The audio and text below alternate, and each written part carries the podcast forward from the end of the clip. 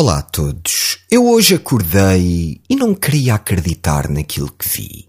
Pensei que pudesse ser alguma alucinação de um alimento que ingeri, ou um flashback qualquer de uma noite louca da minha juventude, mas não, era a mesma realidade. Até esfreguei os olhos duas ou três vezes com força, dei duas ou três chapadas na cara a ver se acordava de algum sonho onde estivesse, mas não, parecia mesmo que era realidade. Tanto parecia que era.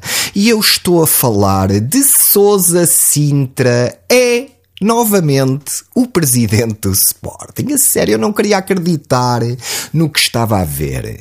Isto nem sequer os meus amigos da Revenge of the 90s, os grandes noventeiros que andam em com as suas festas a partir o país todo, nem eles se lembrariam de trazer um ícone tão grande como Sousa Sintra foi para os sportinguistas, mas também para o desporto nacional, eu diria mesmo para Portugal, nos anos 90. Pois é, Sousa Sintra é de novo presidente do Sporting. Isto só leva mesmo a crer que depois de um terremoto como Bruno de Carvalho, tudo é possível no meu clube, no clube do meu coração.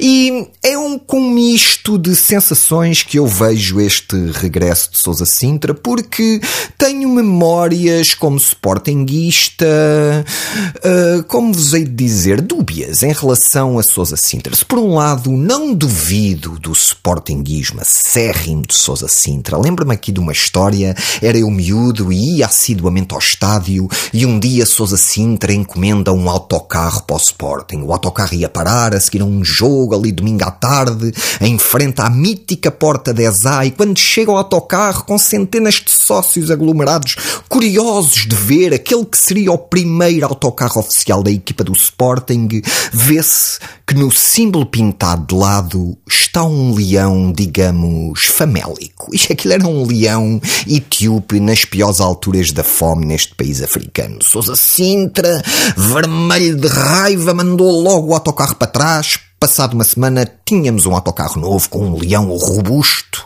digamos um leão nórdico, não é? É sim, Sousa Sintra, um homem intempestivo, um homem impetuoso, um homem que segue o seu instinto. E como prova disso, vou-vos lembrar aqui um episódio que Sousa Sintra passou onde lhe aconteceu um pequeno acidente enquanto guiava o automóvel. Vamos ouvir.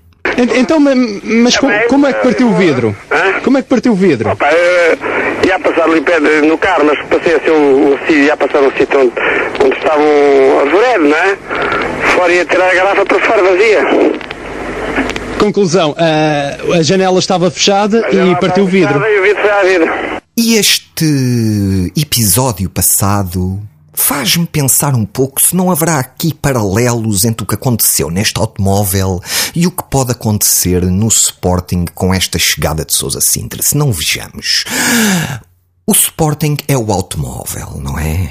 Uma grande instituição que vai pela autoestrada desportiva da vida, a velocidade de cruzeiro. Sousa Sintra está no comando novamente. A garrafa é o quê? É Mialovic o treinador que chegou há pouco tempo e que parece que nem oito dias vai ficar, se calhar na altura em que vocês estão a ouvir esta crónica já se foi embora. O que faz do vidro a equipa de futebol do Sporting para a próxima época.